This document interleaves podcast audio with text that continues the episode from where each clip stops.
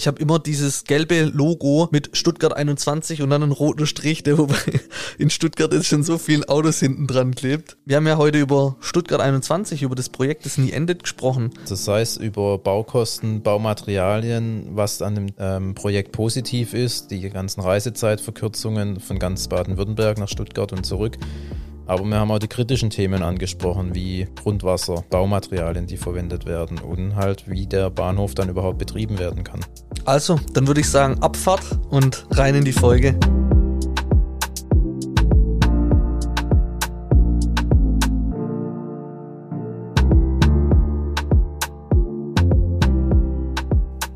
Was unterscheidet sich eigentlich zwischen uns und der Deutschen Bahn?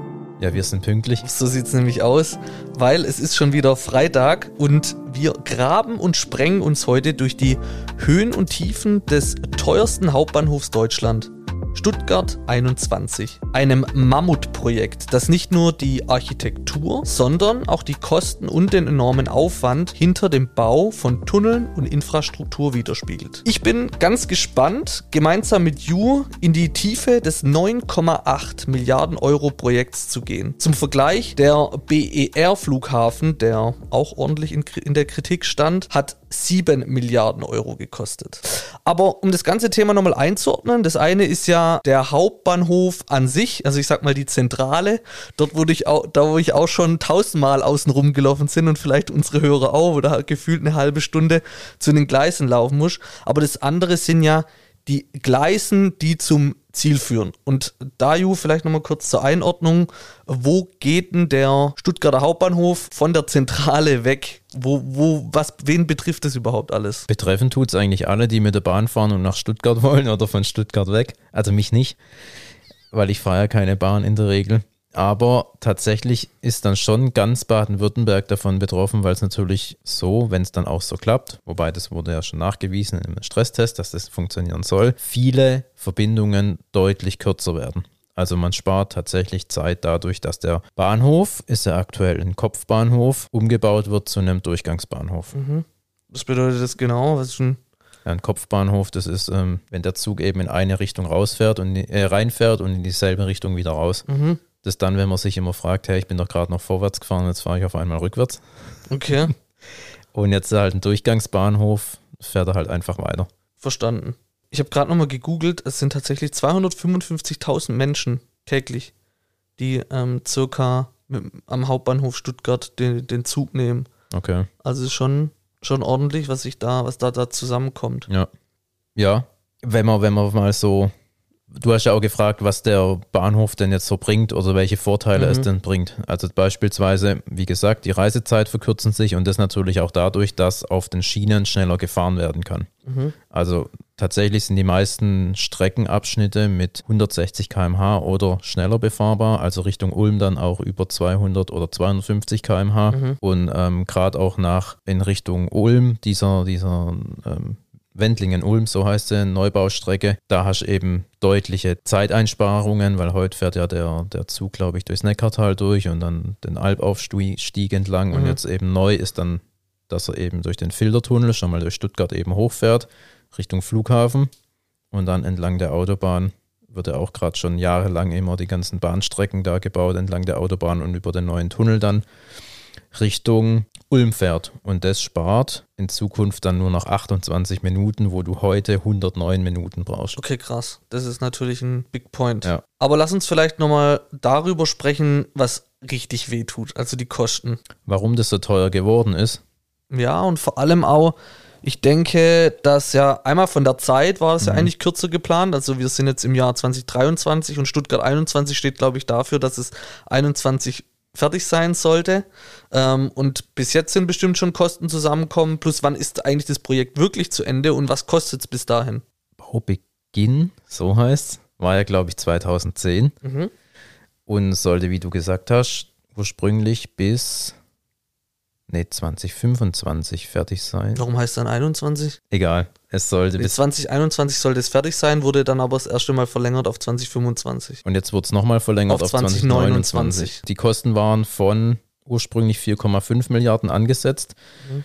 Dann wurde es mal hochgehoben auf, ich glaube, 7 Milliarden und jetzt sind es aktuell 9,8 Milliarden, was wahrscheinlich dieses Bauprojekt kosten soll. Ja, kann man natürlich verstehen, dass da viele Menschen nicht glücklich drüber sind, wenn so viel Geld dafür ausgegeben wird. Ich meine, im Grunde zahlen es natürlich auch die Steuerzahler. Und da muss man sich schon auch fragen, ja, sind die Zeitersparnisse, die man dadurch hat, diesen hohen Kosten gerechtfertigt? Mhm. Es ist schon ähm, fast schon tragisch, eigentlich, wie die Planung in die Hose ging. Also so, man kann es nicht anders sagen.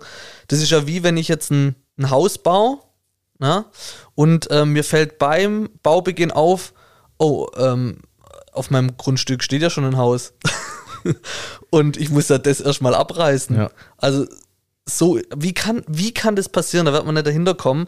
Aber es ist ja, hauptsächlich läuft es ja unterirdisch ab. Mhm. Und da gibt es ja dann auch Tunnelarbeiten, äh, Bohrarbeiten. Und ich habe gelesen gehabt, die, die Strecke hat 51 Kilometer Ja. circa.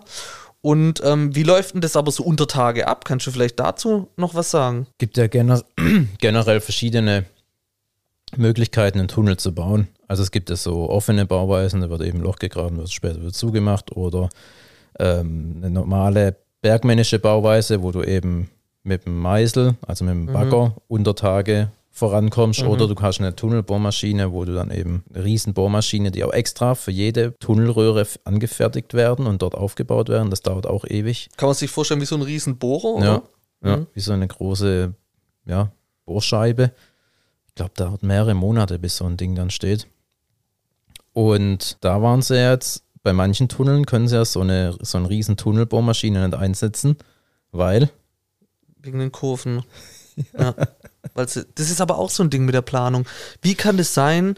Also, es wird ja auch, ich gehe mal davon aus, es sind ja auch Architekten oder so, die das Ganze skizzieren, aber wir sind doch heute schon so weit, dass du das alles äh, digital darstellen kannst und sicherlich auch in der 3D-Bildern und was weiß ich. Wie kann man das dann nicht raffen, dass da eine Kurve ist und dass ich dann den Bohrer nicht so einsetzen kann? Das kann doch nicht wahr sein. Also und auch nochmal die Kosten der Mitarbeiter. Da kommen ja Spezialisten extra aus Österreich, Bauleiter Ja. oder auch ähm, ähm, die Handwerker selber, Ja. die dann hier, weil die sich natürlich auskennen mit Bergarbeiten und Mhm. Untertage und so weiter, die dann extra hier dafür arbeiten mhm, und auch jahrelang jetzt hier beschäftigt Mhm. sind. Was glaubst du, dass das kostet? Ah, ja, alleine schon die Mitarbeiter. ja. Also genau, die Mitarbeiter, die das bauen, vor allem, wie du sagst, da kommen ja, die kommen aus, aus ganz Europa. Genau. Bulgarien, Ja, richtig. Türkei, die ganzen ähm, Fle- Flechter. Flechter, Ja, wusste ich gar nicht. das Das ist auch- Draht, Drahtflechter. Aber da müssen wir jetzt aufpassen, Ja. weil, also nochmal kurz zur Einordnung, wenn ich kurz darf. Am Hauptbahnhof, also ich nenne es immer die Zentrale in Stuttgart, wo ja praktisch die Leute einsteigen, der Mittelpunkt. Dort wird natürlich auch optisch alles super dargestellt. Der Hauptbahnhof geht ja von, von oben nach unten wird er gesetzt. Man hat so Lichtkuppeln, die eingebaut werden, dass von oben das Tageslicht runter in den Hauptbahnhof scheint. So.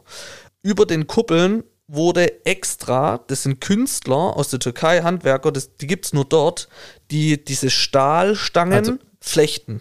Die gibt es nicht nur dort, aber dort, dort gibt es die besten. Ah, dort gibt es die besten. Ja. Ich, ich, habe gedacht, die gibt es nur dort. Dort gibt es die besten. Die extra von der Türkei hergeholt wurden, um diese Stangen oder wie nennt man das? Diese, Ja, die ganz normalen ähm, Bewährungen, was ja, was du ja für Stahlbeton brauchst und damit du ja die ähm, Kuppeln, die haben ja wirklich Genau. so eine Trichterform, Richtig. müssen ja natürlich besonders gebogen sein. und es wird ineinander geflechtet. Ja. Und äh, das findet da dort, dort auch statt. Schon alleine das, Mhm. Wahnsinn, was da an Zeit Ja, verloren geht. Ja. und dann wird ja jedes, Und ist einzigartig, ne? ja, Mhm. richtig. Gab es bis auch, der, auch die, ähm, die türkischen Bauarbeiter sagen ja auch, das haben, so ein Projekt hatten die noch nie, das selbst für die eine Herausforderung, Mhm. dass sie da alles ähm, so genau förder- ähm, bauen. Ja. Aber nochmal zum Tunnel zurück, Ja. dass eben die Tunnelradien so eng sind, müssen sie eben in ganz normaler bergmännischer Bauweise teilweise die Tunnel vorantreiben. Das heißt, nimm uns mal mit, wie das aussieht. Da ist ein Bagger vorne im Tunnel und tut das Gestein und so wegmeißeln und dann Krass. im Radlader und ähm, LKWs wird dann rausgefahren. Krass. Also, Ja. das ist, glaube ich, auch mit wahrscheinlich einer der größten Punkte, wo die Zeit liegen gelassen wird. Weil mit so einem Bohrer, zack, halt, glaub, dann Ich glaube 20 Meter pro Tag kann so ein Bohrer stimmt, machen. ja. Richtig, habe ich auch gehört gehabt. Ja. Ist ja nix. Das ist brutal.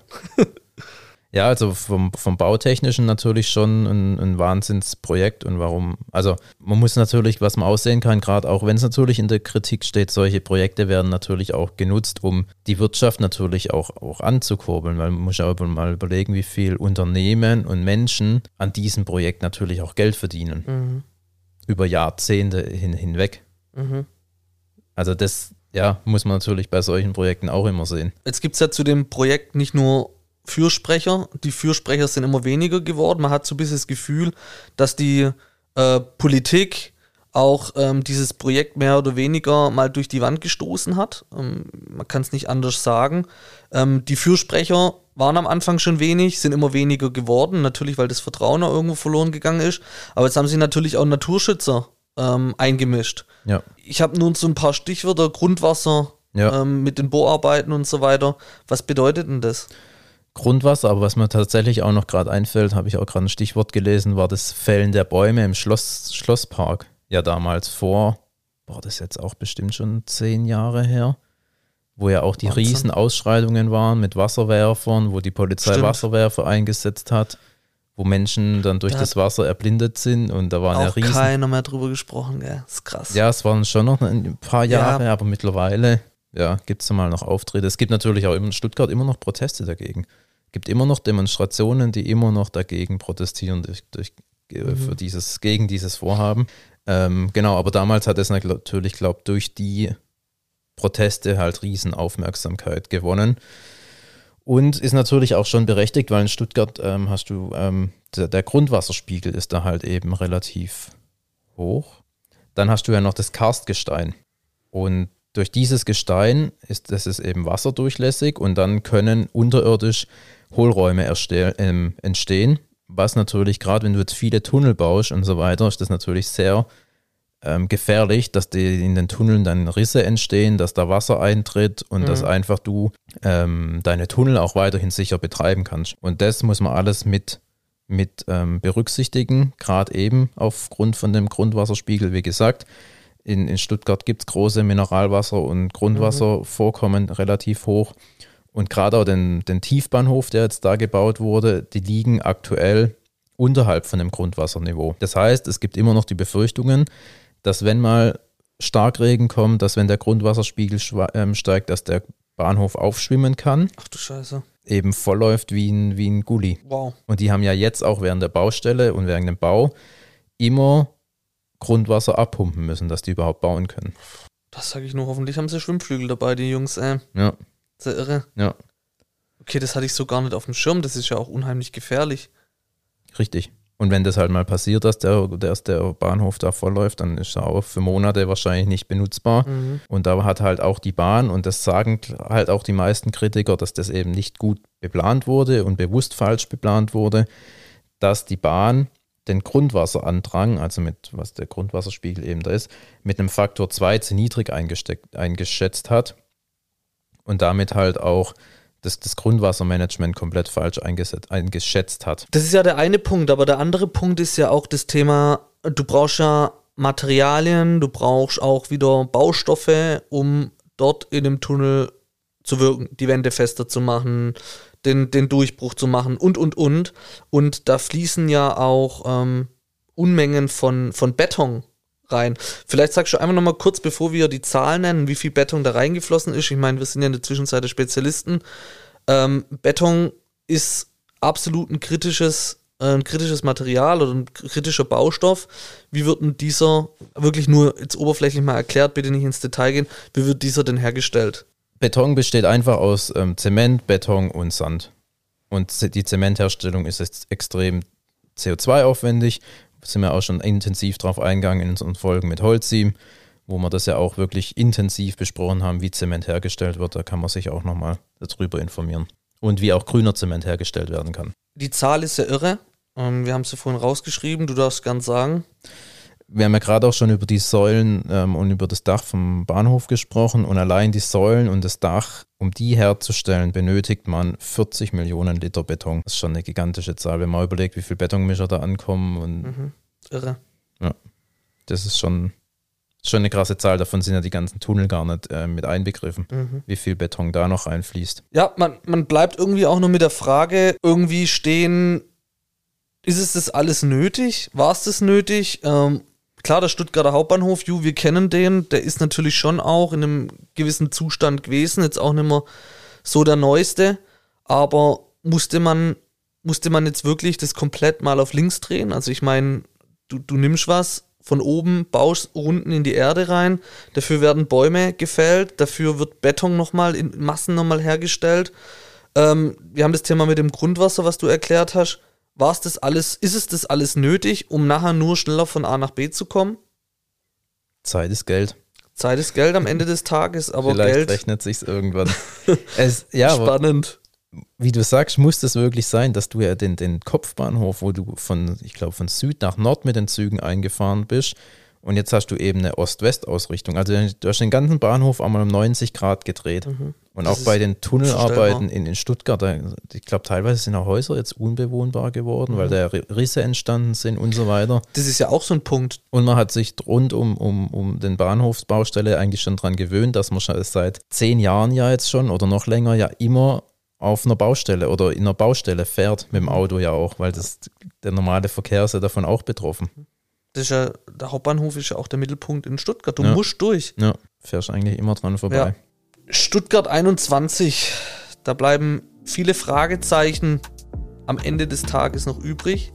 Wir sind gespannt, wir werden das Projekt begleiten. Ich werde wahrscheinlich auch mal die Tage mal runterfahren, ein paar Bilder machen und das Ganze dann passend auch zu der Folge mal posten. Für die, die jetzt nicht in der Nähe von Stuttgart sind. Bei so einer Folge weiß man einfach nicht, wie man das Ende finden soll, weil die Frage ist, ob überhaupt der Hauptbahnhof mal endet. Von daher, danke fürs Zuhören und bis bald. Ciao.